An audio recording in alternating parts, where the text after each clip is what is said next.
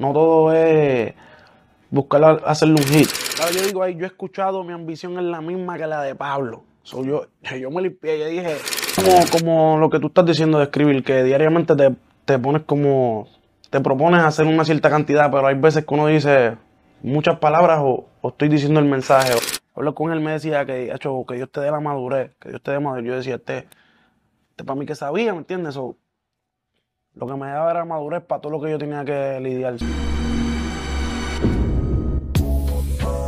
Dímelo, champ. Oye, Día de Reyes y teníamos que darle comienzo a este Día de Reyes o final a este Día de Reyes, dependiendo la hora que estés viendo este contenido, con no los tres Reyes Magos, pero el Young King en la casa. Con, el Mike Tower.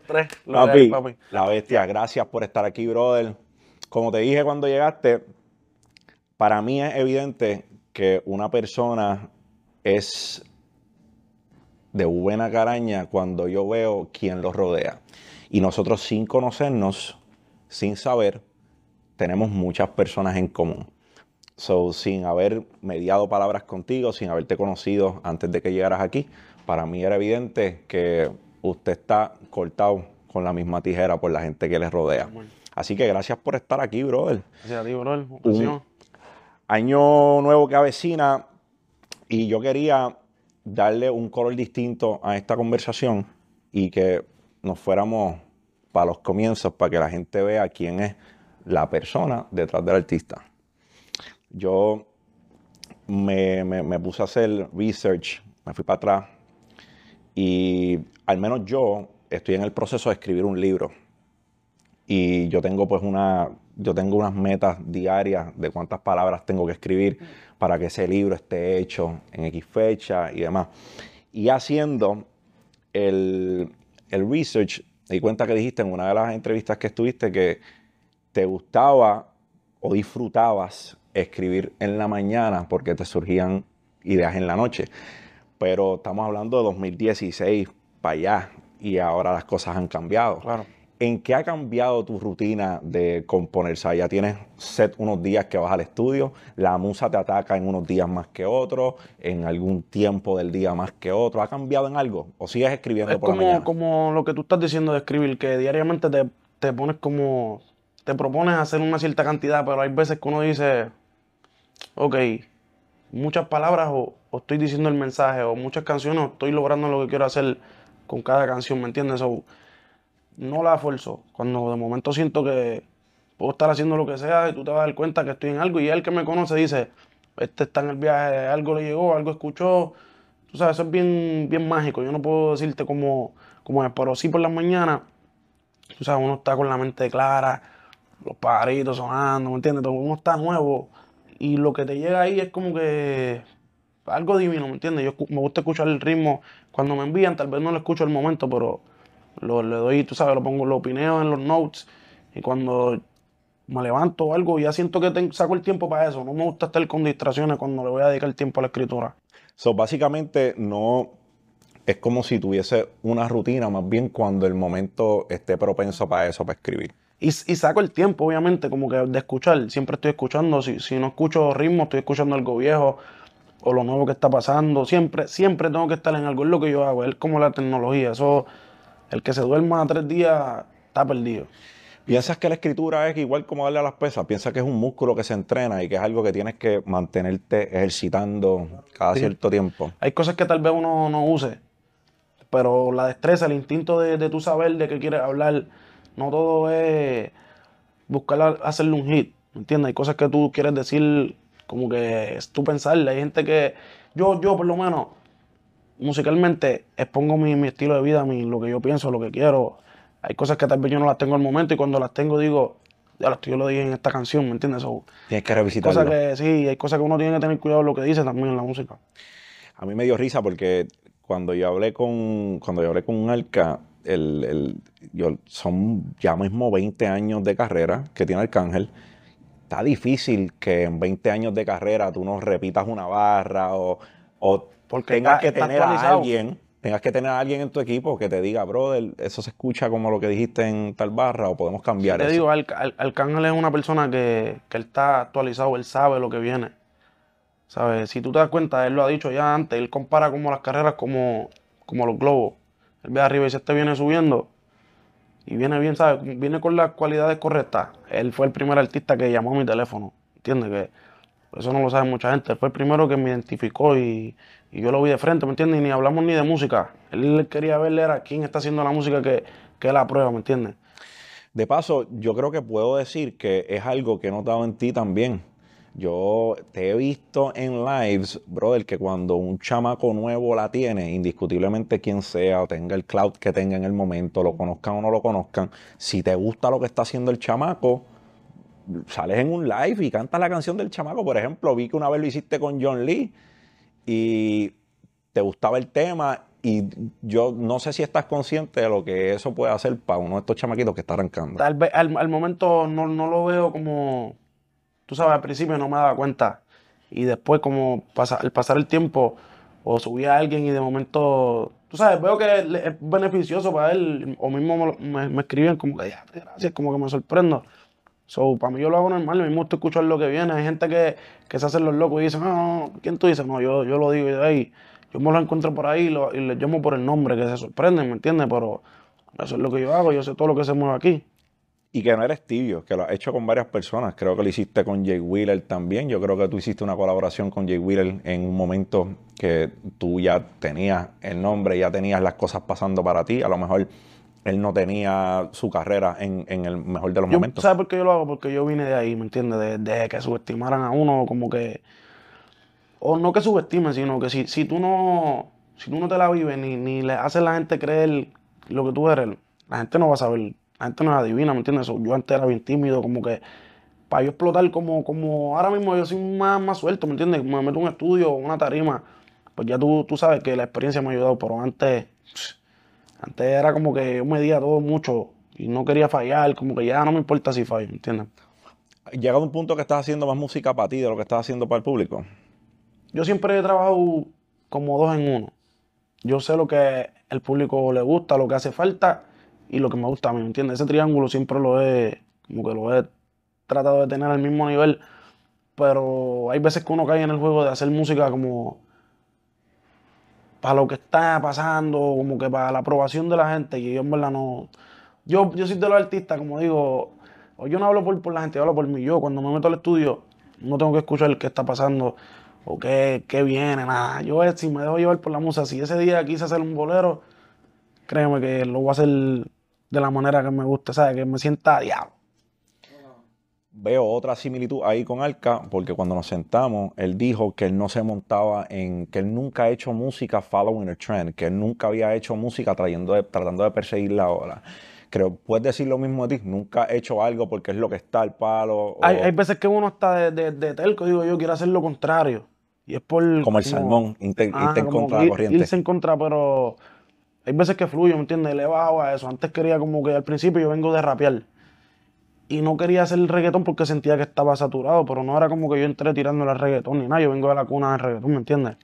So, yo quería hacerlo en un tiempo que ya yo tuviese el reconocimiento de que ya él tiene la destreza haciendo esto, pero es el mismo que te puede hacer este tipo de música. so. Yo lo que hago es que juego con eso. Lo dijiste también en, en, en otra, en otra de las entrevistas que dijiste que te preguntaron que si eh, ibas a hacer reggaetón y tu respuesta fue que ahora mismo, en aquel momento, no estabas pendiente a hacerlo. no eran pero de mis no te- opciones. pero que no te cerrabas la Claro. puerta. ¿Cuándo ves la oportunidad de "Eh, lo que estoy haciendo me está saliendo cabrón, pero puedo hacer esto igual de cabrón? ¿Cuándo sientes que hubo un momento de epifanía que dijiste, aquí es que le voy a brincar? fue, te hablo claro, yo me dejo llevar por los comentarios así, obviamente las críticas constructivas, lo que te digan, si hay alguien que sabe. Y de casualidad este chamaco me escribe, ah, mi papá dice que tienes que hacer música más, más, más PR, más boricua. Y cuando chequeamos así era el hijo de Yankee, ¿me entiendes? Jeremy, él hace hoy, hoy día es productor. Ok. So, el chamaco quiqueaba con mi, quiquea con mi música duro, es fanático, so, me escribió eso y yo lo cogí como, ya, este es el hijo de Yankee. Toma una señal, ¿me entiendes? Y empecé como que a coquetear con ese estilo de música, pero todavía no, no había, no había encontrado como que esa seguridad. Es como una carta, escribir una carta a una mujer. Si tú no, orto- errores ortográficos, si sabes, tú la vas a leer un- unas par de veces hasta sentirte seguro y decir, dásela o tú mismo dársela, ¿me entiendes? So, yo decía, hasta que no me sienta al 100 de yo poder tirar un reggaetón o algo así o, o entrar en ese estilo, pero ya lo tenía en mente, que tenía que hacer la música más para acá. Yo, yo estaba en el viaje de, tú sabes, me gusta mucho el hip hop y, y- y esa cultura americana. Pero Siempre has estado era- bien consciente desde mi punto de vista de la línea entre lo comercial y lo consciente. Hay y es bien delicado hablarlo porque los puristas del hip hop o los puristas del rap o es consciente o es comercial. Al principio yo, yo quería como que tener la validez de todo a la vez y, y la llegué a tener porque el respeto de los puristas como que me la empezaron a dar como ya Tower después como que le empezaba a la dar respuesta. Ajá, y sí, sabes que tenía ese tipo de público, pero yo decía, esto como que yo no me voy a encasillar a ser un artista de mixtape, ¿entiendes? Y sentía que ya yo no era como que un simple rapero, yo era como un instrumento en cualquier canción que yo sienta que me gusta y yo puedo aportar algo, algo duro, ¿me entiendes? Yo dije, "Nah, yo no voy a ser solamente un rapero. Y siempre que quiera volver a la raíz, eso nunca se va a ir esa destreza, pero si hago música, hay para todos los gustos, ¿me entiendes? Hay mucha gente, muchos oyentes en el mundo. ¿Por qué piensas que el rap consciente no tiene la aceptación que a lo mejor algunas personas esperaran que, que tiene? Hay, hay artistas que sí son grandes, podemos hablar de, qué sé yo, un Aldo Araldiano, podemos hablar de Nach, podemos hablar de Residente que cambió la propuesta y se le dio. ¿Por qué piensas que el rap consciente no tiene más aceptación? Yo te voy a decir por qué, porque esa es un- una música que uno escucha como más solitario. Esa música uno andar en el carro. Yo todavía escucho a Cancerbero solo por ahí, sin que nadie, tú sabes, que eso tú escuchas así y te pones a maquinar, pero Sí, tacho. Escuchas va- épico y vas por ahí en el para verdadero los viaje. pelos, pero ¿qué música para uno escuchar solo? Ya la música comercial es une, pones a bailar, tú sabes, todo el mundo canta junto, une más gente, ¿me entiendes? Ya esa música es para uno escuchar solitario, si el día que tú estés pasando por cosas, uno escucha eso, desa- desahogarse. Eh, mucha gente no está para seguir escuchando problemas y, y cosas, es depende como uno lo, lo vaya a mover, ¿me entiendes? Pero rap conciencia o música consciente no tiene que ser aburrida. Lo que pasa es que hay que saber cómo, ¿Cómo yo jugar digo esa que hora? siempre le doy esa pizca, pero obviamente es un idioma que todo el mundo entienda. No puedo hacerlo ver. No puedo verme como si jugara en San Antonio Spurs. Ujú. ¿Entiendes? Tengo que verme eh, jugador franquicia, taquillero. No puedo estar que la gente diga, "Ah, te anda con camisa por dentro hasta. ¿Sabes? Hay que verse a veces casual. No podemos estar todo el tiempo a gabán. Exacto. Para mí, ¿verdad? Yo, yo sigo tu carrera desde SoundCloud para allá. Y para mí hubo un tema en específico. Vamos para adelante. Lo hicimos en la casa. Aquí estamos empezando con la copa de famoso champán Krug.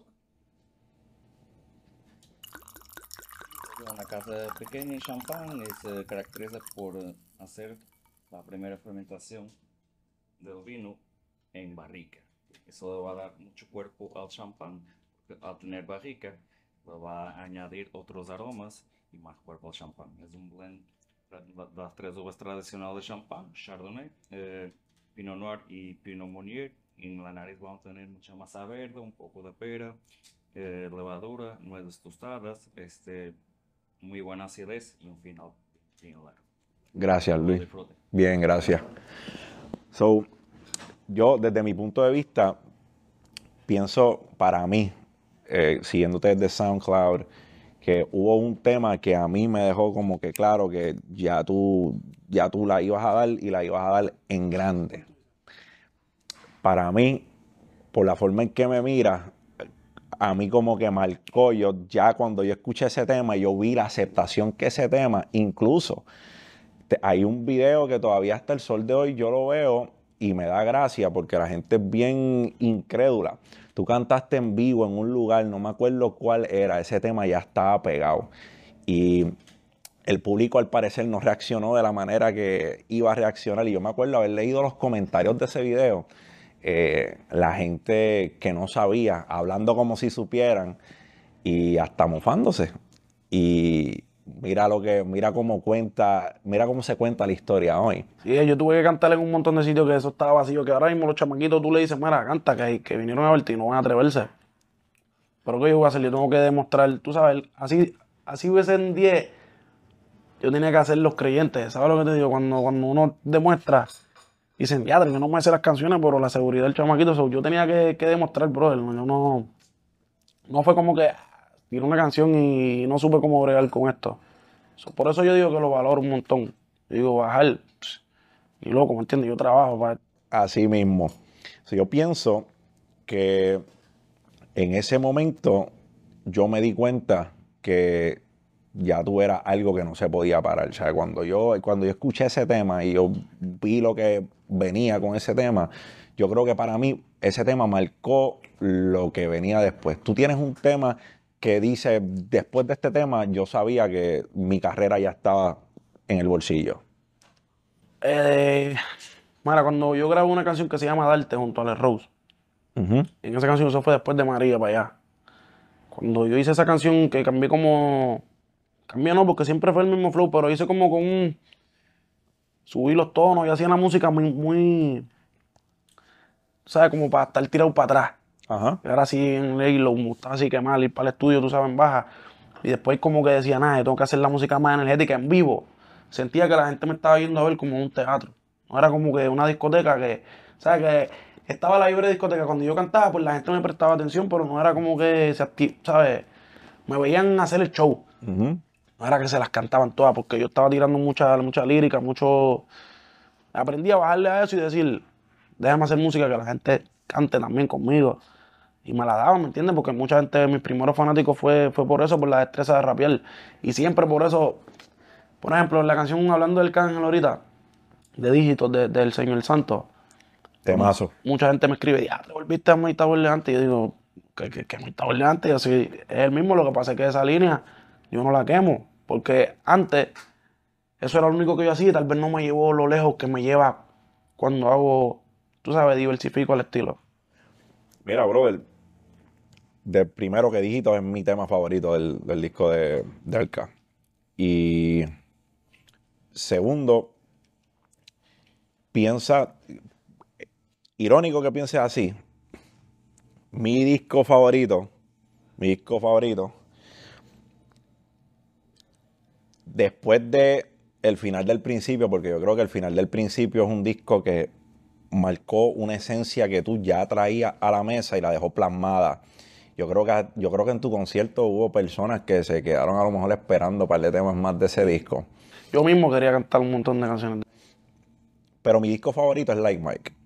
Y mi disco favorito es Like Mike. Aunque Easy Money Baby es una joya de disco, para mí Like Mike era un balance entre lo que puede ser comercial en un rap sin que se pierda la línea de lo que es el rap. Entonces, escogiste una esquina en varios temas que me resulta gracioso porque Mickey Woods llegó a hacerlo en varios temas y como que lo quemaban por ello. Pero a mí me encanta. Y es la línea de el primer melón, es la línea Sí, de motivacional, la línea de, la línea de la superación. ¿Te gusta ese tipo de, de rap? Sí, en verdad, mi, mi, mi línea favorita. Me explico, ahora mismo quien está rompiendo en esa línea es Eladio Carrión. Me gustan mucho los temas que Eladio en todos los discos tiene un Siempre tema tiene- o dos temas que tienen que ver con superación. Y yo digo que es algo que uno tiene que estar pasando también por el, por el proceso. Eso no, eso no se inventa. Me explico, cuando, cuando Biggie Small cantaba de, de, de Josiel de que estaba jodido, en verdad él estaba jodido, ¿me entiendes? Cuando, cuando rapió de que estaba, estaba bien, es porque él estaba bien. ¿Me sigue? So, hay veces que pues me gusta hacer, en, en mi nuevo álbum, yo vengo con música, ¿sabes? Tengo canciones, tengo muchas canciones que son así porque es una línea que siempre me gustaría tener, tú sabes, me, me caracteriza, por ejemplo, Día de Cobro fue una de mis canciones que más, Día de cobro, durísimo. al principio de mi carrera fue la que más, una de las más que yo sentía como la aceptación así, la gente me hablaba mucho de eso. so, es una línea que siempre le voy a estar dando. Bello. Yo pienso, hay un rapero, brother, en paz descanse, Nipsey Hussle. eh, él tiene discos completos que son de Son de motivación, motivación, brother. sí. Y, No te da el código. mano, el Nipsey para mí es un artista que siempre que me siento de X o Y manera, es el que busco. Y en ese disco, al menos en Like Mike, yo veo destellos de eso. Veo destellos de, de lo que puede ser un, un, un Nipsey Hussle. Hablando de los discos, tú en el final del principio, yo, yo creo que tenías claro que tenías que respetar el proceso tuyo antes de buscar una colaboración con, con otro artista. Y, chef, lo veo por ahí. Juan José Cueva, Un placer, ¿cómo estás? placer mío. Por aquí tenemos un par de cosas para que piquen ustedes. Tenemos un gazpacho de coco y pepino. Después tenemos una ensalada, una sopa de apio y calabaza. Una croqueta de bacalao con trufa. Un crujiente de papa con caviar. Buen provecho. Gracias, gracias, chef. Agradecido. So, en esa misma línea, brother, que estabas respetando el proceso, que estabas haciendo eh, música para demostrarle a las personas qué era lo que traías a la mesa y no querías, el no querer colaborar o no colaborar, ¿fue por decisión propia? ¿Ya tenías propuestas de gente para colaborar contigo en ese disco? ¿O simple y sencillamente no habían las propuestas y decidiste hacerlo solo? Es- ese disco fue como más de recopilación de lo que ya yo había tirado. Ujú. Y hacerlo como un solo techo de lo mejor que yo había sacado para... Era, venía tres partes de, de ese disco. Y ya la- el último eran siete nuevas y tres de las viejas. So, yo iba a mezclar lo que ya yo había hecho con canciones nuevas. Pero todavía yo no quería hacer como colaboraciones para que la gente viera qué yo podía hacer. Como que... Igual cuando hice Easy Money Baby, yo le hice con esa misma intención. No tengo muchas colaboraciones, si te das cuenta. Cuidado si la de Farruko, ¿me entiendes? Si se da. Pero era para que la gente dijera, oh, él puede hacer esto también. De ahí en, de ahí en adelante yo grabé con un artista que yo ni esperaba grabar, ¿me entiendes? O la Claro. gente se da cuenta de lo que tú puedes hacer, pero ¿cómo? Tiene que ver que tú traes a la mesa, enseñarles que tú, que tú puedes aportar a la mesa. Uno de mis artistas favoritos anglosajones es Kendrick Lamar. Y Kendrick tiene una particularidad que es que desde mi punto de vista no hay nadie en el rap ahora mismo anglo que tenga más talento que Kendrick montando cuerpos de trabajo, bodies of work, un Whatever, yeah, disco álbum completo. ¿Cuán importante para ti es que el cuerpo de trabajo tenga intención, ¿sabes? Tú lo haces con algo en mente. Yo quiero dejar esto plasmado en esta producción. ¿Cuán importante es eso para ti? Pues yo, yo antes no le dedicaba tanto, tanto a eso. Simplemente decía, me quiero ir en esta vibra y este es el sonido por el que quiero, tú sabes.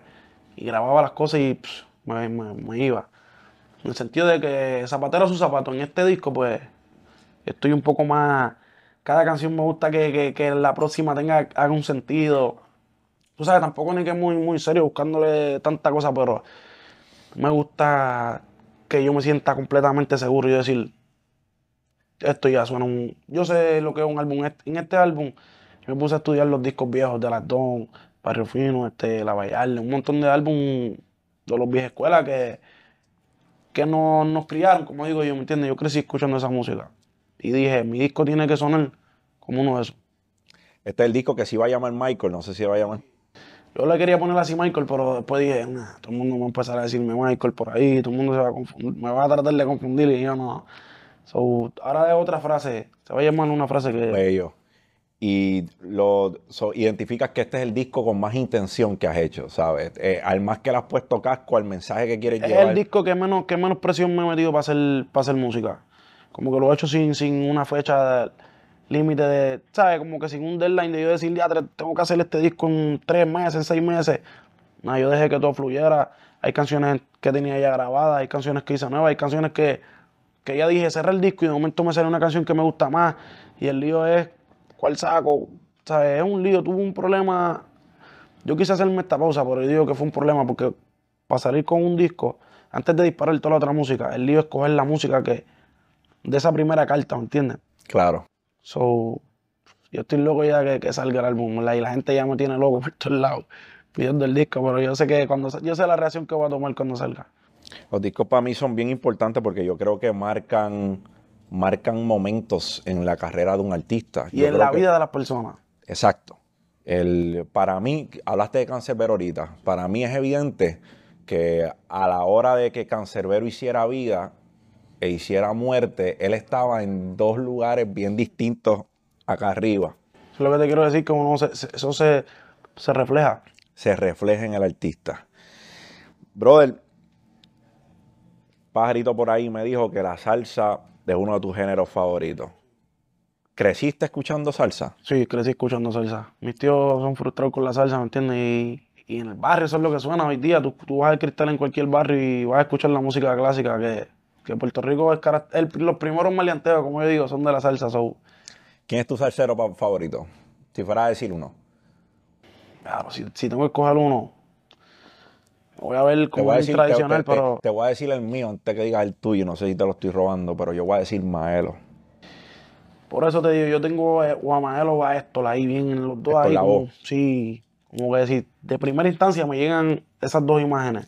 Que para mí Maelo era como, el- si lo llevamos al género, si lo llevamos al género, Maelo era como un Teo Calderón y Héctor Lavoe viene siendo el extravagante, el DY, el, el, o el Bad Bunny. Eso es lo que pasa, que, que traía esa, esa esencia así, las prendas, las gafas. Tú ves la foto y tú dices, ya, tres, esto es lo que nosotros hacemos hoy día, los flow.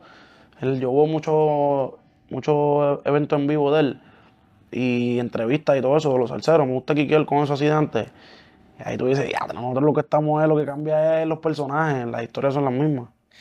¿Encuentras influencia en tu música de la salsa? Sí. Digo, en Pin, Sí, obviamente. no, no, eso es algo así directo, pero me gusta mucho escuchar la salsa. so, uno esponja. Yo digo que muchas de las cosas que a mí me salen es a raíz de, de la salsa. ¿Te, gusta, ¿Te gustaban los guayes de la salsa? El duelo al anochecer, Sí, me el duelo gustaba, al gustaba, atardecer, claro, Domingo sí. Quiñones, Domingo Quiñones, sí. Yo que quedo viendo eso, me gusta mucho, en verdad. Mucha gente que, que yo eso lo veía de niño y al verlo ahora de grande, que lo entiende, hay muchas palabras que yo digo, diatre, le digo, tú sabes, ahora uno lo ve igual con las canciones de, de Teo Calderón, de quien sea, los artistas, yo lo escucho hoy día y cada vez descubro cosas nuevas. Pero eso es algo que yo escuchaba de chamaquito, ¿me entiendes? Bueno, Mike, esto que tú ves aquí, esto es para preparar el estómago para, que lo, para lo que nos vamos a, ¿Pero qué es esto? ¿Qué es a esto? comer.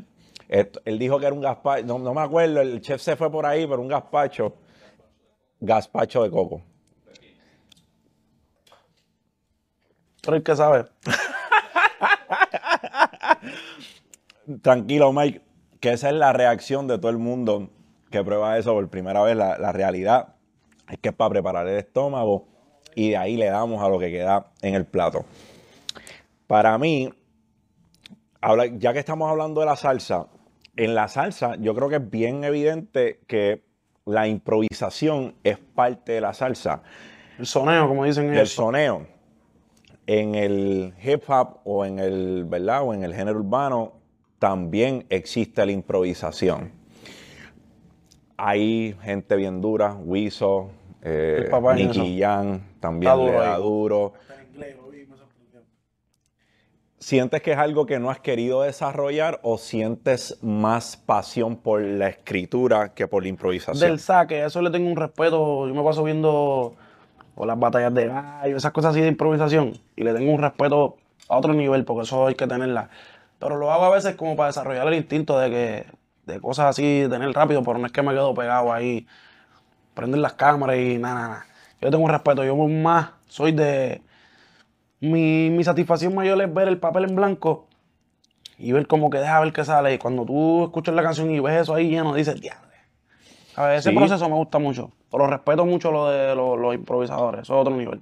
Yo creo que el papel es el lienzo y, ¿verdad? Como, lo, como al igual que los pintores utilizan el canvas o utilizan un mural, el papel es tu lienzo y tú sigues puliendo eso hasta que quede como tú quieres. Que yo creo que esa es una particularidad que no tiene la improvisación. Es bien difícil arreglarlo después que lo dijiste. Lo Yo dijiste, improvisando punto. puedo decir un par de disparates y ve uno que que eso y, y en la improvisación puede que salgan cosas que tú digas, diatre, eso quedó duro, como que coge ese canto y, y vamos a darle, pero no te puedo sacar un éxito no, con- como que improvisando. Y respeto, por eso le doy un respeto a otro nivel el que lo pueda hacer. yo veía el trovatón en el circo de la Mega, era una sección que tenían que llevaban a los trovadores. Yo como eso descabronó esa sesión, yo como la descabroné un día. Yomo, Nicky también le dio bien duro. Wiso, Falo, Falo, el rey de Carolina, yo creo que Falo también le dio bien duro cuando fue el trovatón. Y Yo, Don Chesina, eh, viste ser la más dura. el que sabe, sabe. El que no, yo creo que todavía pueden ir a YouTube y ver, ver el trovatón. Pero sí, siento que es algo que es una destreza y yo siempre he dicho, estaba medio disparejo el trovatón, porque para mí, línea. improvisando te da tiempo, desde, o sea, la métrica que tú, ¿Tú utilizas lo que para la sale de trova. ahí? Mira Wisin. Mira todos los chanteos que tiene Wisin. Eso es un dialecto que Wisin sabe que viene de la trova, pero tiene el dominio en el género. So, ese dialecto, ese, tú escuchas la música de Wisin y siempre tiene, o menciona una, una comida, o menciona, tú sabes, un animal. La trova es bien presente en su rima. Súper. Hablando de Wisin, Enemigos Ocultos es un tema que trae, ¿verdad? Trae recuerdos de lo que en algún momento fue, a lo mejor, qué sé yo, un Royal Rumble, Shakara. ¿Te gusta medirte en temas así? ¿Te entretiene? ¿Sabes? Eh, y a lo mejor no midiéndote con alguien en particular, pero sí. Sí, como hacerse sentir, eso es como todo. Esto estamos en un deporte que, ¿sabes? Esto no es vale. Esto es, todo el mundo viene a demostrar y todo el mundo tiene en su mente que es el mejor. So, si no vienes de ahí, por eso cuando alguien dice, ah, yo soy el mejor, o esto, lo otro, y roncan como dicen, nadie lo puede tomar personal. Tú tienes break de decirlo y lo ahora, cuando yo lo diga, que manténganse fuerte también, ¿me entiendes? So, eso es algo que todo el mundo tiene el break. Es cuestión de, de dar en el blanco. So, yo trato siempre de no escuchar quién salga, quién va. Yo digo, eh, pónganme adelante, atrás, como Y sea. tiene- no tienes una preferencia, no te importa dónde te ubiquen, si ya no, alguien no, no, tiró. no. Por eso es que uno tiene que darle eh, como si fuera la última. ¿Para qué? Para que donde quiera que te pongan, igual en los shows, yo, eso de que, ah, espérate, quién abre, quién cierra, yo, como sea, yo prefiero hasta abrir para ver los shows de los demás y aprender, ¿me entiendes? Yo salgo de eso y olvídate, y vacilo un poco más, pero si, si me ponen ya como que, ah, que tú cierras, eso a mí no me importa, ¿verdad? Es que igual como en la música, puedes ponerme en, en- en el espacio que sea y, y le voy a dar como es, ¿me entiendes? ¿Sigues siendo estudiante? ¿Te consideras que sigues aprendiendo todavía de tu Súper. destreza? Y ahora más que antes. Creo que escuché por ahí que tu abuela era maestra de, de español. ¿Qué impacto tuvo eso en la manera que tú escribes? Y, ¿verdad? Ella fue la que me enseñó a rimar, brother, verdad. Mi abuela, además de eso, ya le gusta la música. Esa es la que yo digo que me inculcó la pasión así de inconscientemente, porque yo la veía y, y yo veía que ese era el viaje de ella, de la música, pero de momento a mí me, me dio eso, ¿me entiendes? Es como si cayera un trueno, cayó un rayo y de ahí para adelante yo me dio para cantar. ¿Ella hacía música también? Sí. Obviamente no como ella compone y todo, ella sí, tacho, si tú la dejas, le gusta eso mucho, verdad. Y yo digo que de ahí fue que nació mi. eh, como ese lente de yo ver la música de otra forma. Gran parte de la música, obviamente, es ritmo, sonido, música, pero también literatura. Y yo creo que donde fallan a veces eh, muchos artistas es que se quedan sin recursos. Eh, yo no sé si lees, ah, no, no sé si tienes el hábito de la lectura. Me gusta, leo lo que, lo que me, las cosas que me interesan. Como que tengo súper claro eso de que hay que leer, como que de chamaco, te hablo claro, yo en la escuela no leía. Yo leía era los, los compendios, mi abuela los tenía todos y yo, pasaba, pero ya después más grande como que me dio para como buscar lo que, lo que me gustaba. No me gusta estar con la info por ahí de, de ¿me entiendes? Yo busco y busco y busco y busco y ahí me, te instruye. Es bien importante. Yo creo que eso es algo, hablando de René, algo que lo distingue de, de muchas personas, que yo creo que es que el pana, pana lee con cojones y una vez tú pules tu destreza a ese nivel, pues tienes que dos cosas, ir al gimnasio, que es escribir, pulir tu destreza, pero también leer, tienes que darle de comer al cerebro para tener más recursos. Y yo creo que es una particularidad que, que- que he notado en, en varias personas, en contra quien sea, te voy a decir, una de las cosas que a mí me gusta de contra quien sea es que puedo relacionarme con lo que dicen contra quien sea. Yo toqué siete cifras en Capital a la edad de 29 años, el, el- el siete días antes de cumplir 30 años, mi portfolio había eh, catapultado siete cifras.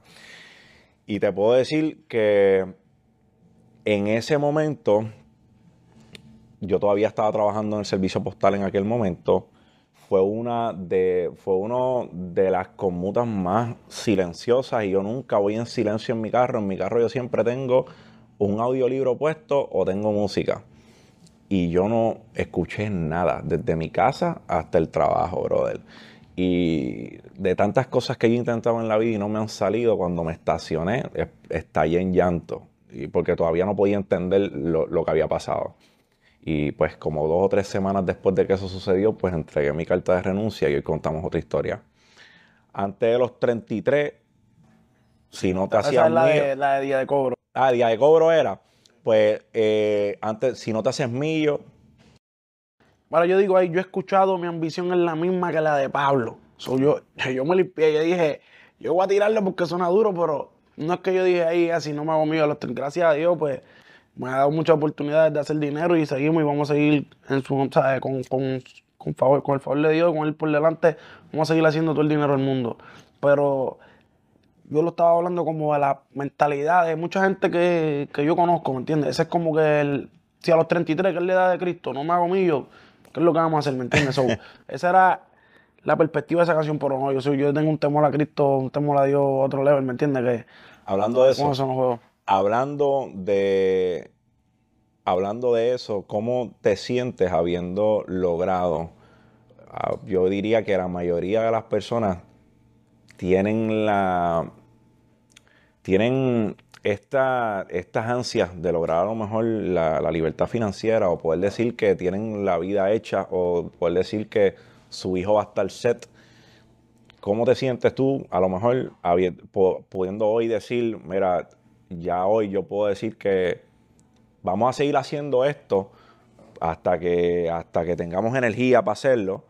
Alca dijo que se retiraba a los 35, yo creo, o a los- y se pasó un poco de tiempo, pero sabiendo que una de las preocupaciones mayores de un ser humano ya puede pasar a un segundo plano contigo, ¿cómo te sientes viniendo donde vienes? Pues, brother, yo siento que eso es como, como una validez, como que algo que te, que te pone a decir, si llegué aquí, yo no es para llegar aquí solamente, ¿me entiendes? Yo no, no hago esto ya por el dinero. Ya yo vi que se puede hacer dinero. Yo tengo que tenerle la idea millonaria para que eso siga entrando. Pero te hablo claro, el dinero, sí, lo hacemos para eso. Uno se siente, teatre, puede cubrir todas las cosas, pero esto no es como que mi, mi motivación. Ya esto es un espíritu de, de joseo que hay por dentro, que es algo inexplicable. Por ejemplo, mi artista favorito, todo el que me conoce sabe cuál es. Cuando yo lo conocí, lo que me dijo fue, tengo un par de horas libres y voy para Las Vegas a, a jugar un rato. Y yo digo, eh, pero esta gente tiene todo el dinero del mundo y que ya no es ni hacer dinero, es cuestión de el rejuego, ese, esa adrenalina. Yo hasta, hasta mientras la tenga por dentro, yo he dicho que me quiero retirar ni que a los 38, antes de los 40, quiero retirarme, pero si yo me veo a esa edad, ¿me entiendes? Ready, Todavía metiendo la derecha como es. ¿entiendes? Voy a seguir colaborando con los, ¿sabes? con los nuevos que estén. Vamos a seguir actualizados. Hay algo de lo que quiero ver, porque a- al menos a mí, cuando yo tengo las cosas planeadas y no salen como yo las planeo, a lo mejor tiene un efecto contraproducente al momento. Claro. Logro tener perspectiva a largo plazo. Más adelante. En el momento no entiendo las cosas y a veces las cuestiono y es algo con lo que trabajo todos los días. Tus fechas del Coliseo de Puerto Rico fueron pospuestas tres veces. Sí. Tre- Tres, tres o eh, cuatro, un par de hachos, olvídate. fueron pospuestas varias veces. Yo- Era tu primer coliseo de Puerto Rico. Después de tanto tiempo, eh, a lo mejor tantas ocasiones en las cuales fuiste, abriste un choli o cantaste, tuviste alguna parti- participación. Creo que la primera vez que estuviste en el Coliseo de Puerto Rico fue con Tempo. Un tiempo, sí. Y pues ahora tener tu Coliseo de Puerto Rico, saber que por cosas ajenas a tu voluntad, algo que no controlas, que es un factor externo, como la pandemia, después el huracán. ¿Qué sentiste en ese momento, mano? En el momento que Que te... eso, no entiende. Yo lo que digo es, pues eso no está en mis manos. Yo digo que me ayudó a que no tuviese ese nervio, ese frío olímpico, porque yo puedo cantar donde sea y no me, no me pasa nada. Pero cuando en Puerto Rico está la gente de uno, hey, va a estar duro hoy, vamos a romper, voy para allá. O sea, tú sabes quiénes van a estar ahí, tú conoces la gente que te están viendo y tú quieres que todo quede bien, te pones esa presión. Pero por fuera yo, yo he cantado donde hay mucho más gente que lo que cabe en el choliseo y, y no me da nada, las veo todas por igual. So, eso me ayuda a yo ver a donde quiera, cuando sea que yo me toque cantar, cuando sea la hora cero, yo la veo como un día más en la oficina, ¿me entiendes? no lo, no lo cojo ya como. "Ah, yo sé lo que yo voy a hacer, yo esto yo practico y entreno, como decimos, ¿entiendes? Que es Dios el que sabe cuándo vamos a hacer las cosas. Y por eso te digo que hay veces que lo valoro más. Y digo, diatre, mis fanáticos se quedaron. Mucha gente que, que, que no pudo quedarse porque vivían afuera. So, que le cambiaron los planes. Mucha gente, ¿sabes? Es un tiriala, pero como quiera logra hacerlo. So, yo me tiro para atrás y lo hago eh, con, cuando Dios diga. ¿Todavía sientes cosquillas en el estómago cuando te trepas en, en- en una tarima y vas a afrontarte a lo mejor un mar de gente, 17, 18, 19 mil, cuando 20 mil nunca he personas? ido, cuando nunca he ido al lugar, como que sea donde sea, digo que vamos para donde, y me pregunto como, "Dadre, me escucharán ahí, y digo, bueno, si estamos aquí por algo es, pero ya cuando, como quien dice, suena la campana, ya se van, es más ansiedad que, que como que mariposa en, en el estómago, es como que quiero saber ¿Quieres hacerlo ya? quiero demostrarlo desde que me levanto ese día, por ejemplo, tengo un show hoy, ya yo tengo mi ropa afuera ya, sé, y estoy escuchando la música, maquinando o viendo muchos conciertos de otros artistas, así. Me gusta, mu- me gusta mucho aprender de eso.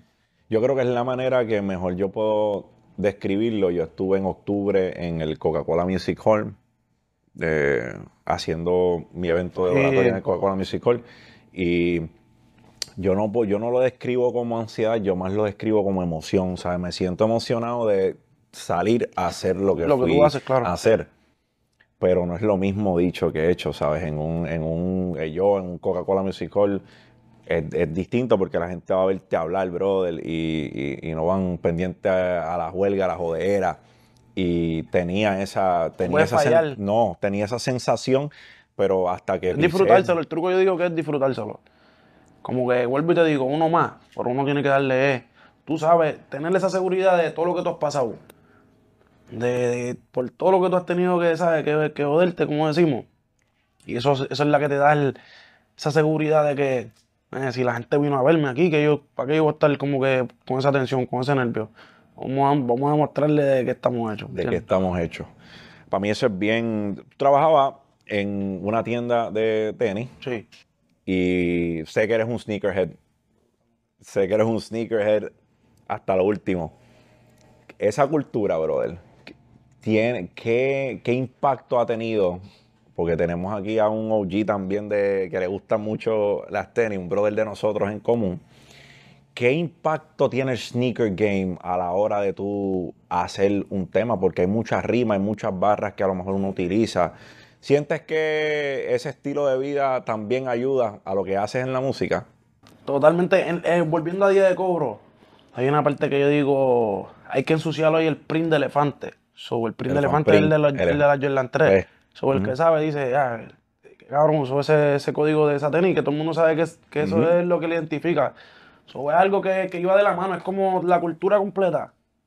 Tú ves a, a- a cualquier persona así, depende de las tenis, tú sabes más o menos el flow de la música que escucha y todo. Fíjate, todo el mundo puede tener la misma, pero la forma de amarrársela o el estilo como, como la combinó, tú sabes ya de si me escucho o no, yo puedo identificar a la gente así desde verlo. Por ejemplo, yo ando por ahí enmascarado y veo la reacción de la gente como cuando no saben que yo soy, quién no saben que soy yo. Cuando me ven por ahí, pues yo digo, hay señoras que yo digo, esta no, no sabe quién yo soy y me sorprenden. Hay cosas que pasan así como me cogen por desapercibido, pero yo puedo identificar quién sabe quién soy y quién no. Hasta a veces por los pedales que tienen puestos. ¿Cuál es tu silueta favorita de Jordan Retro? Eh, la más que me gusta, sinceramente, la 8. La, la 8 Aqua, para decirte es un color exacto. Siempre dije que si yo no, no, no me pienso casar, pero si algún día voy por una boda así, pues voy a bajar con esa, con esa Jordan. Me gusta mucho. Pues mira, la- a mí me gusta mucho la 1 porque yo pienso que es bien versátil. Pienso que es una silueta que you can dress it up, dress it down. No importa que, no importa que tengas puesto. Yo pienso que una 1 hasta con un, hasta con un suit, con una Con chaqueta se sea, va. bien. Y colorway como tal, pues Red o Chicago para mí. Y la- yo, a nivel de color, me gusta mucho lo que, lo que Jordan se puso. Me gusta hasta la, hay, hay color nuevo que pues. Sí, no, no, el- ellos lo hacen también para, ¿verdad? Las tendencias cambian, los colores de temporada también Yo cambian. digo, hay colores que gustan, pero. Como que, por ejemplo, en mi closet yo tengo una sesión aparte que es de lo que. Si Jordan se las puso, pues está ahí. Los colores que él en verdad se puso, pero si no, pues tanto allá arriba. De los trending, lo que usan así, me gusta más, soy un poco más clásico ahí en esa línea. En esa línea, yo también. A mí me gustan los colorways OG, ¿sabes? No, no experimento mucho con los colorways. Y yo veo eso. Yo creo que la cultura, la, la, la cultura del sneakerhead, yo no puedo decir que soy un sneakerhead porque para mí, para catalogarte sneakerhead, yo creo que tienes que tener cierto tipo de conocimiento, que no es el que yo tengo. A mí me gustan las tenis, este, pero los sneakerhead, los sneakerheads tienen datos, brother. ¿Saben No, qué yo año salió esto? Yo mismo, eh, como que sneakers hay que estar, hay que saber un montón de. Hay o sea, otros yo me sé lo básico. Y me gusta más. Tú sabes, hay gente que, que tienen 200 mil pares de tenis, pero los flow cuando se visten, pues, como que No tú ves que nada más en el tenis, que pues a mí me gusta estar balanceado. so, tal vez no es que esté todo cargado arriba, pero por lo menos que vaya todo el flow, no como que, ah, tienen un tenis nada más, pero. ¿Sabes lo que te digo? Que hay gente que tiene todas las tenis, pero no, no tiene ni dónde guardarlas. ¿Sabes? ¿Entiendes? Que- Claro. me gusta tener todo ahí poco a poco, que tal vez sneakerhead no es solamente ser fan de, de la Jordan. hay- eh, tú puedes ser un sneakerhead y coleccionar este tenis, Wallan, AC. Claro, también hay, yo digo que como que reglas no escritas, igual que en la pelota, en el juego del sneaker game, este, hay sneakerheads que dicen, papi, tú te pones una tenis de diseñador, tú no eres sneakerhead. Like, a mí si me la gusta, yo me la Gucci, no le pongo. gusta la Louis Vuitton. Si me gusta el tenis, ni me va con el flow y yo me lo engancho, creo. pues eso es, es- eso es algo bien, bien interesante porque yo creo que todas las, en todas las áreas hay gente que piensan que son Eso los- sí, yo, los yo, líderes yo de- prefiero 100 veces cualquier tenis de, ¿sabes? De un jugador de esos clásicos así de sneaker game que un tenis de diseñador. Brother, ¿qué tan, qué tan impor- por lo menos te voy a decir para mí, en mi opinión, yo solo soy tan bueno o tan capaz como son las personas que forman parte de mi círculo. Y hay un refrán en inglés que es You are strong as your weakest link. So, si hay alguien en tu grupo que no es muy fuerte de carácter que digamos, pues si nos vamos a tomar en consideración todos como grupo, pues estamos fallando. Yo tengo un grupo de personas que me rodean que son los responsables de todo lo que sucede conmigo. Andrés Santiago, eh, mi Portés y Alcover, Otis, son personas que siempre están velando lo que yo hago para no dejarme resbalar. Tú, al igual que yo creo que uno que otro nombre más que puedo decir de- del género, uno en específico sé que puedo decirlo. Eh, tú Tuviste una persona que avaló lo que tú estabas haciendo bien temprano, el, el boxing, este, Dios lo tenga Claro. en, en la gloria. ¿Cuán importante fue para ti ese apoyo? Porque el apoyo de él era distinto, ¿sabes? Además de ti, por ejemplo, con el otro artista que yo sé que él era, eh, que, que él era bien, bien, bien alright con él, que es con Cosculluela. Coscu. Yo creo que él le mostró a ambos ese mismo nivel de apoyo por lo que ustedes estaban haciendo. ¿Cuán importante fue eso para ti? Brother, yo digo que él, él la vio venir mucho antes que yo. Y eso me ayudó a mí a, a yo tener mi seguridad. ¿Sabes? Yo estando trabajando, él me decía, papi, suelta el trabajo, que a ti se te va a dar, mire, hermanito, en seis meses, haz el cálculo, tú a ver. Y yo como que decía, yo todavía como que no creo, no creo. Él, las cosas que para mí se veían complicadas, él lo que hacía era reírse. ¿Entiendes? Me decía, chicos, esas son pruebas, como que me ayudó. Él fue el, primer mentor que yo puedo decirlo así a nivel de música y no era ni solo de música. Era como, como en todo, él me decía como que aprende de mis errores, no hagas lo que yo hacía. ¿Sabes? Que muchas cosas, todo el mundo quiere hacer, todo el mundo quiere coger chavo, pero es para después hacer los mismos errores. So, él me decía, desde ese tiempo me decía, hey, hay veces que hay que dejar pasar un Jordan y dejar pasar las Polo y dejar para invertirte en lo tuyo. So, yo no entendía lo que, lo que él me quería decir. Y mucho- muchas cosas que hoy día te lo puedo jurar por lo más sagrado, yo las pongo en práctica y, y muchos códigos que él me dio que yo digo, ya, este, este parece que sabía todo lo que yo iba. Por lo, lo último que, que él me decía era como que yo había hablado con él, me decía que, hecho, que Dios te dé la madurez, que Dios te dé madurez. Yo decía, este, este para mí que sabía, ¿me entiendes? So, lo que me daba era madurez para todo lo que yo tenía que lidiar. So, cabrón. Yo creo que él, él estaba bien adelantado en el sentido de que el oído de él, lo poco que escogió, no falló. Mucha gente no sabe por qué, recuérdate que sabe lo que se dice, pero era una Biblia así de la música, sabía demasiado de música. Y digo, me- me- yo escuchaba salsa y qué sé yo, pero a la juntilla así con él, a nivel de salsa, me, me expandió el conocimiento a otro flow. Y quiqueaba mucho, no tan solo con música, en el deporte, ¿sabes? Era algo más. Pero a, a nivel de ser mi mentor, me ayudó un montón, me presentó un montón de gente así. Y cuando me presentaba, no es lo mismo que, que yo llegue y me presente, ¿sabes? Ah, un placer, Mike, a que venga alguien y diga, hey, mira, José, él es Mike, este va a ser, míralo bien, que esto lo, ya tú no me vas a ver igual. Eso era No. mucha gente clave. Ya Él vienes con una y- aprobación Y él distinta. le decía, acuérdate que te lo dije yo, so ya saben que, que cuando él lo decía, ¿me entiendes? Que Venía me distinto. presentó un montón de gente que hoy día son gente clave. Y ¿Verdad? han sido venir los- mucho. Los piensas claves en tu desarrollo. Yo digo, gacho, ahí hace más falta que nunca, mola. Primer curso, que tenemos un, un crudo de atún, yamache, un dill, eh, cucumber y caviar. Con esto voy a estar sirviendo el Pascal Jolivet Sancerre. ¿Cómo se llama? Pascal. Pascal Jolivet es el productor y esto es un Sancerre. Sancerre es un vino blanco del Loire Valley, en la parte más al este, ya casi pegada a Borgoña. La uva que, está, que tenemos aquí es la Sauvignon Blanc. Es una uva hecha al estilo tradicional en stainless steel, sin madera, pero bien, bien mineral. Esas notas de piedra blanca, Hmm. eh, notas de ahumado por, por el suelo, eh, mucha toronja, eh, lima, limón, la acidez bien, bien alta, que para aquí lo que estamos haciendo un, un, un- un contraste en el, en el maridaje. La grasa de los dos pescados con, y lo va a cortar con la. Y al final. Gracias, Luis.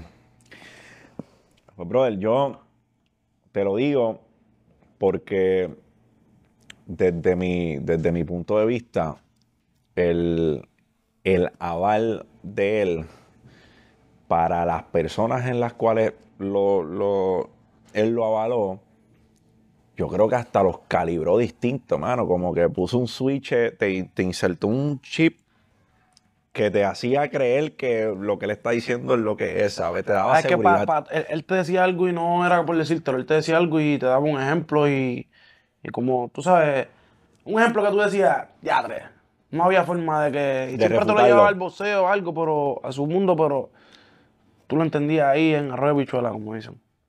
Brother, yo tengo un disco que me impactó y me impactó a tal nivel de que todavía hoy yo lo escucho y para mí se escucha 2023.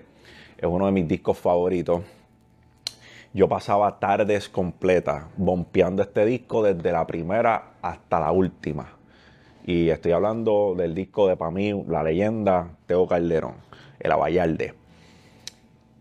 ¿Cuál ha sido la influencia, si alguna, de Tego en lo que tú haces hoy? Yo digo demasiado como que el, el, el, el amor que yo le tengo hacia el rap, te digo que fue por culpa de él.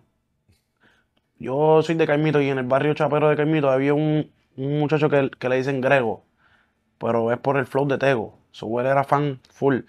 Y él tenía una música que yo nunca había escuchado de Tego. Tenía unos discos de canciones que yo decía, ¿por dónde diablos sale esto?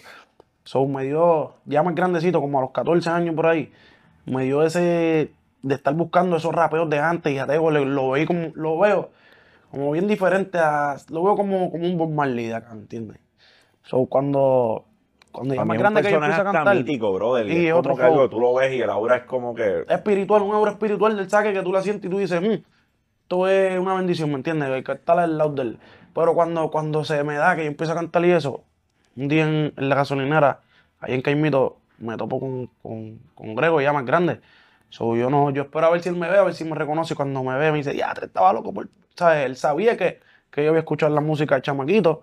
Y él me vio, ¿estás, donde, estás dándole como es? ¿Sabes? Como que me dio esa aprobación y yo dije, ya, este hombre es fan full de Tego. Le dicen el nombre por Tego. Y me vio y como que me dio esa aprobación. So, yo, y Tego mismo, cuando habla conmigo, él siempre me trata como es.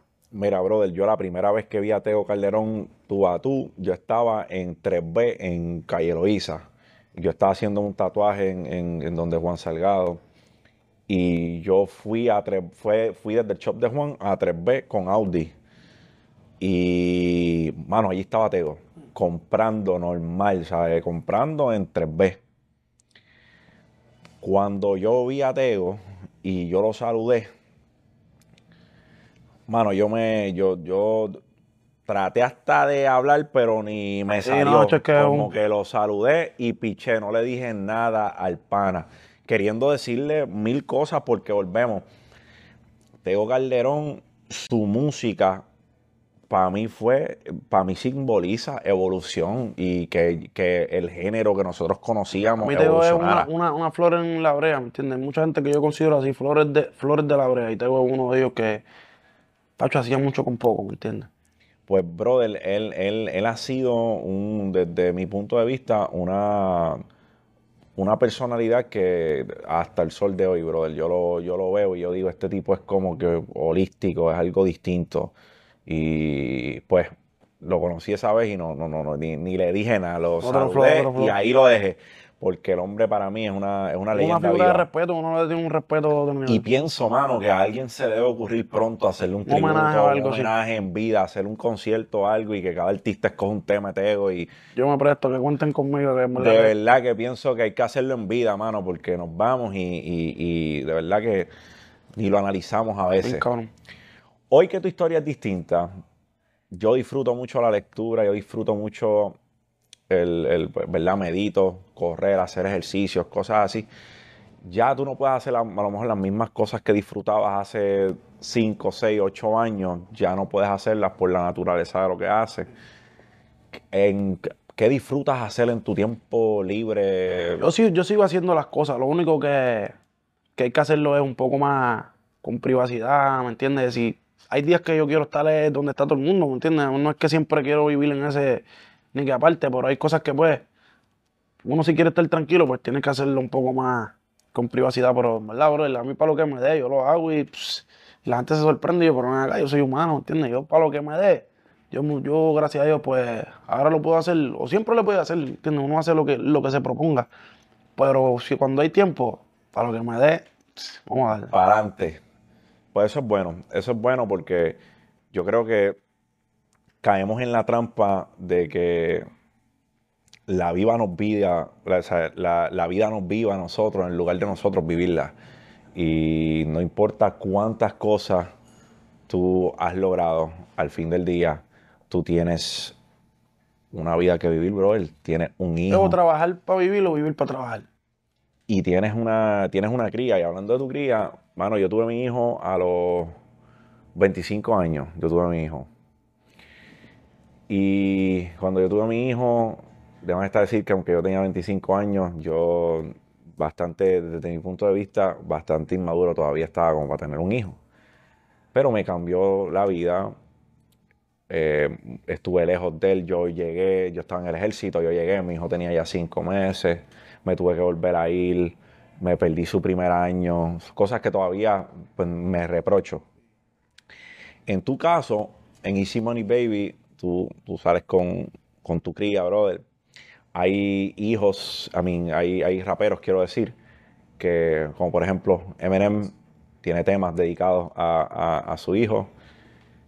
¿En qué, en qué, qué cambió en ti una vez llegó a tu hijo? La- la- la- en- si puedes hablar de la propuesta o de tu vida, de la manera que tú te manejas, ¿qué cambió cuando llegó tu hijo? desde que me dijeron la noticia, yo sabía ya que, que eso de yo romper noche como yo hacía, yo llegaba al estudio, por ejemplo, desde por la tarde y me iba de madrugada al otro día. Yo sabía, yo dije, cuando él nazca, yo no voy a poder tener ese quiqueo tan, tan corrido como, como ahora. Pero eso sí, le di como si viniera, como si tuviese perros persiguiéndome, ¿me entiendes? Le daba, era sin parar. Y todavía lo hago, pero ahora lo hago es más inteligente que trabajar duro. Porque hay que dedicarle, tú sabes, tener todo, hay que estar bien en todas las categorías. Y es, es un poco, es sumamente difícil, no te voy a mentir aquí ni que nada. Es fácil ser un superhéroe. Yo, papi, yo me desconecto, si veo mucho involucre, yo Los teléfonos los apago, los cambio y trato de que mi, mi paz mental siempre tiene que estar. Yo no me dejo coger presión, yo no cojo presión ni cojo lucha con nadie. Si yo siento que hay mucho acore, ah, tranco todo y me, me enfoco porque no puedo, sabes, yo soy la fábrica, yo no puedo Gracias a Dios en esto de, como dicen, la fama y el juego y todo esto, yo he aprendido a lidiar con esto. Mucha gente se queda loco de uno. Yo creo que desde ese punto de vista escuché por ahí también que tienes como tienes dos teléfonos, tienes el teléfono de el de hecho, teléfono yo del tenía como trabajo cuatro y- teléfonos. Porque cuando ya siento, hay veces que llego a un sitio y yo no, yo no, a mí no me gusta estar diciendo, mira, ni que coge el teléfono, yo doy mi teléfono yo, pero si yo siento que doy mi teléfono, no me tiren para cualquier tontería que, que me vaya, ¿sabes? Tiene que ser algo para lo que es importante. Pero tratar de cumplirle a todo el mundo es, imposible. So, yo trato de. Yo, yo he aprendido a hablar claro de chamaco por eso. Conocí a mucha gente y yo digo, espérate, yo prefiero decir que no del saque. O, mira, estoy en esta situación para que me entienda. Mucha gente. Eso es lo malo de estar como que en el momento, como. Pegado, como dicen así, en el momento duro. Todo el mundo quiere estar encima tuyo. Uno que tú digas que no, ya tú te vas a ver. Te ves mal. Hay que saber cómo tú hablas las cosas. Por eso, gente así como Yankee y todo eso, tal vez lo ponen, mucha gente dice, no, que es el malo. Hay que ser a veces decir que no y más adelante lo van a entender, ¿me entienden? Difícil. ¿Sientes que el mismo negocio te, te ha pulido para entenderlo desde esa manera? Cuando empezaste, lo veías distinto, veías más la música que el negocio y ahora lograste entender que el negocio sigue estando Esto involucrado en que empezó la siendo un hobby, ¿eh? ¿Entiendes? Y al, al del hobby a empezar a coger seriedad y decir, diadre, puedo vivir de esto. La mente de negociante, de que estoy metido aquí, espérate, puedo, ¿sabes? Fue un proceso, no fue, no te voy a decir que empecé diciendo que ah, esto es un negocio, no, no. Yo lo veía como un hobby, me escape de la realidad, de todos los problemas, de todo.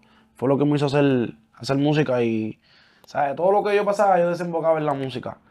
Pero ya hoy día, pues uno dice, siempre tengo esa pasión de la música, eso no, no hay dinero que me quite eso.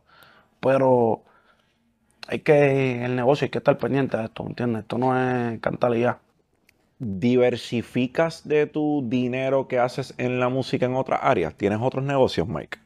Ahora más que, que nunca, como que he estado, mucha gente bajan con un montón de propuestas, así como que eso es, normal. pero antes de yo, hmm, yo lo pienso y evalúo bien las cosas antes de hacer una loquera. ¿Algo en particular que te llame la atención? ¿Bienes raíces? Obviamente eso, es- eso es bienes raíces, puede ser lo que uno siempre empieza, pero me gustaría así meterme en esto así de restaurantes y todo eso. restaurantes y cosas así. Yo estoy incursionando en, en, ¿verdad? En, en- en los restaurantes. Estoy haciendo tres restaurantes en la avenida Ponce de Eso me dijo. Y pues es algo, para mí yo creo que siempre ha sido un sueño más, más, más que todo. Eh, yo, en esto que nosotros estamos haciendo, yo encuentro algo especial. Y es que tener una conversación, que compartir una cena, para mí marca una, una conexión o una, o sea, eh, estamos conectando de una manera distinta. Por eso es que yo no ceno con todo el mundo, porque... Y el sentarse a comer se ha perdido. Hay veces que yo en el corre-corre comemos hasta, hasta parado. en- mi familia no era tradición, bro, el sentarse en la mesa. Y es algo que a mí me, a- hoy por hoy me siento con mi hijo, desayuno con mi hijo, como con mi hijo cuando llegamos en la tarde, porque pienso que es algo que evidentemente se ha perdido. Se ha perdido. La vida va bien rápido, brother. Y en ese trajín de que la vida va rápido, perdemos la noción de las pequeñas cosas y a mí me causan placer las pequeñas cosas de la vida. Yo valoro más la conversación que tengo con un don en una panadería y él ni me conoce, nos damos un Yo presto café. atención porque siempre de donde, de donde tú menos te esperes llega la inspiración o, o llega algo, algo que te cambia tu manera de pensar, sea para. Pa positivo, para bien. Por eso yo, el que me habla, pues obviamente trato de siempre prestarle atención y ver. Tú sabes que tú lees las intenciones de uno. so, cuando tú escuchas algo que, que viene de buena, buena, ¿sabes? buena calaña y tú dices, le haces lo que, lo que tenga que hacer para. ¿Sabes si me entiendes? Claro, claro. Yo, mano, veo, veo muchas cosas. En ti veo también que, como dijimos, el círculo es bien importante ¿Tienes a alguien en el círculo que lo tengas con una intención en específico? ¿Tienes un oído que siempre es el oído, la nota discordante, o te dice, Hacho, yo creo que eso. ¿Tienes gente Yo así tengo, un montón de amigos así de, de- que me conocen de antes de yo empezar a cantar, que son unos críticos al 100. Que si yo sé que si pasó ese examen, está todo bien, ¿me entiendes? Está todo bien. Me gusta tener gente como desde el del mismo, de la calle, calle, que me, que me, que me dé su, su opinión. Me gusta escuchar la opinión fémina, me gusta escuchar, ¿sabes? Me gusta escuchar todo tipo de opinión, pero obviamente siempre me dejo, me dejo llevar por mi, mi, mi instinto, ¿me entiendes? Yo, no es que me la sé toda, pero hemos Even- pasado por pales. Claro, ¿no? Y, y que distintos oídos están buscando cosas distintas. Hay personas que yo escuché en un video de Tyler, uh, Tyler the Creator, que él dice que para una persona que es enferma de la percusión, puede que escuche un tema sin percusión y lo encuentre una mierda. Igual la persona que es enferma de la melodía puede que escuche un tema con percusión y también lo encuentre una mierda. So, todo va a depender del oído que le esté escuchando. En tus temas, ¿tienes algún ¿Tienes alguna manía a la hora de hacer un tema? ¿Tienes, ¿Tienes algo que dices, yo tengo que hacer esto porque si no lo hago, no me sale el tema? Ya sea a la hora de montar. ¿Tienes algo que identificas que tienes que hacer o si no, no estás completo? Vas a ir para el estudio con la menos gente posible. Aislarte. Algunas veces pues es bueno estar como, depende de la vibra, de lo que uno vaya a hacer, pero si ya yo tengo la canción y sé lo que lo que voy a hacer, pues no me importa que haya mucha gente, pero cuando quiero como que sacarme mi tiempo, no puede haber mucho, mucha distracción, ¿verdad? Yo me distraigo de cualquier cosa y trato de siempre estar, por lo menos para grabar, como que yo lo veo, eso no es un jangueo, mucha gente piensa que los estudios son un jangueo, yo lo Trabajo. veo como, sí, un ritual. ¿Y te gusta, te, te- te gusta más ir que la musa surja en el estudio y montar o ya llevas algo en la cabeza? Siempre, siempre, siempre tengo una guía. ¿Y por qué? Porque no me gusta como que ir a perder el tiempo. Si ya ejecuto aquí y me siento satisfecho de lo que hice, pues ahí yo puedo decir, tengo tiempo para, inventar, para crear, para... pero siempre me gusta ir con algo, así sea un coro, una idea, algo, una palabra que, que quiero sacar un concepto para eso. Siempre me gusta tener algo, no me gusta estar adivinando en el estudio. ¿Algunas metas que te faltan por cumplir, Mike? Hecho demasiadas, brother, ¿verdad? Yo me gustaría hacer un montón de cosas, pero en, en la raíz, la música, yo no me siento, yo solamente tengo tres álbumes, pero tengo un montón de música. so, ya yo hice lo que me faltaba, tenía que reestructurarme, tenía que cubrir las áreas que, que me sentía que me faltaban, ¿sabes? Esto no es solamente música. So, ahora te puedo decir, yo estoy ready ahora para el torneo, ¿me entiendes? Ahora este 2023, con el favor de Dios, tú sabes, siempre hemos tirado música, pero ahora vamos a salir música ahora. ¿Y en qué, brother, en qué te- puedes, puedes nombrar ahora mismo a alguien que, que tú digas, esta persona, además del boxing, que sé que a lo mejor fue pues, el primer mentor o la primera persona que te digo por aquí, por acá, hoy día puedes- identificas a alguien como ese mentor que te dice, wow, cuidado aquí, cuidado acá. Tienes a alguien que tú dices, en él yo puedo encontrar un consejo genuino y es para bien, no es, no es porque él esté cuidando las habichuelas de él, me está aconsejando por bien. ¿Identificas a alguien así? Pues yo digo que si tengo que, con las descripciones que tú me dices, tengo que mencionar a yo, él es el que, mucha gente no, no sabe ni quién es él, pero él es el que está conmigo en toda esta loquera, ¿me entiendes? El que me dice, tal vez no estamos de acuerdo en algo, pero siempre llegamos al mismo punto. Y yo soy el que estoy en el field, ¿me entiendes? Yo lo veo a él como si él fuera... Él es Knight. ¿Entiendes? Ajá. Estoy en el field y si yo siento que, que cuando sonó el pito querían que era para la derecha, pero se durmieron por la izquierda, hablamos ahorita en el local. Yo la voy a hacer y tú vas a ver por qué la hice así, ¿me entiendes? Que yo digo que él, él al principio me puede decir como que, pero ¿qué tú quieres hacer? Y después me dice, diatre. Ahí te entiendo, ¿me entiendes? So, igual yo, cuando él me dice algo, al principio no lo, No la veía. pero siempre llegamos al, al punto que, ¿me entiendes? Y en la música, pss, él me deja hacer lo que me dé la gana, ¿me entiendes? Que yo no, no es como que, ah, que tienen que hacer música. En esa línea de la música, ellos saben que este entró al estudio ahora, voy a darle par de minutos, que saben que siempre salgo, salgo con, con una de las mías, pero me ha ayudado mucho en, en- en cómo ver el juego.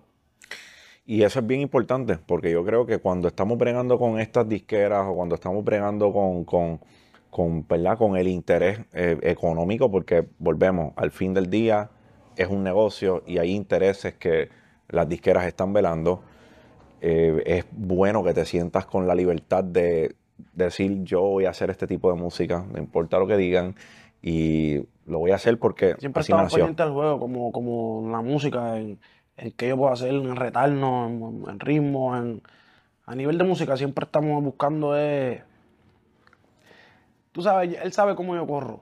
Y es a nivel de que, ah, que tú, a que tú no haces esto, a que tú no puedes hacer esto, a que si tú me dices que yo no puedo hacer algo, yo, yo tú me vas a reír y te digas, es verdad, no puedo. Y de momento, ¡fum! Lo hice. So, yo siento que yo trabajo más duro bajo, bajo presión. Por eso hay veces que yo digo, no, voy a cogerme un break, déjame, para yo sentirme como que... Si tienes hambre. Sí, me gusta como que... Porque todo el mundo se la vive ahí. ¿Identificas que tienes el mismo hambre hoy que tenías cuando comenzaste? peor, yo creo que tengo más. Porque ya como te dije ahorita, que siento que ya llegué a un, a un level y digo, si resultó, es porque yo, sa- sabes, yo siempre lo supe, pues, con más ganas. Tú, es como que tú, tuviese, tú digas, esta es mi verdad. Y cuando todo el mundo diga, teatre, ahí con más ganas tú vas a decir, "Ps, ahora me, van a ahora me tienen que seguir creyendo, ¿me entiendes? So, con toda la música que yo estoy haciendo, vuelvo y te digo, no tengo presión de nada. De, yo hago música porque me gusta hacer música y no pienso, eh, ah, quiero que llegue tanto, quiero buscarme tanto, nada. Yo hago música porque digo, tú suena, me siento bien escuchando esto que hice. ¿Dónde vemos a Mike Towers en los próximos cinco años? En cualquier parte del mundo, como que demostrándole a los fanáticos, devolviéndole el, el cariño a los fanáticos, pero siento que con los pasos que estamos dando ahora mismo, ya en par de años ya yo voy a dejar que la música y el dinero que yo, que yo haga a través de esto, pues trabaje por mí, ¿me entiendes? Yo, lo, yo voy a dejar mucha música hecha para poder disfrutarme la vida, en verdad, brother.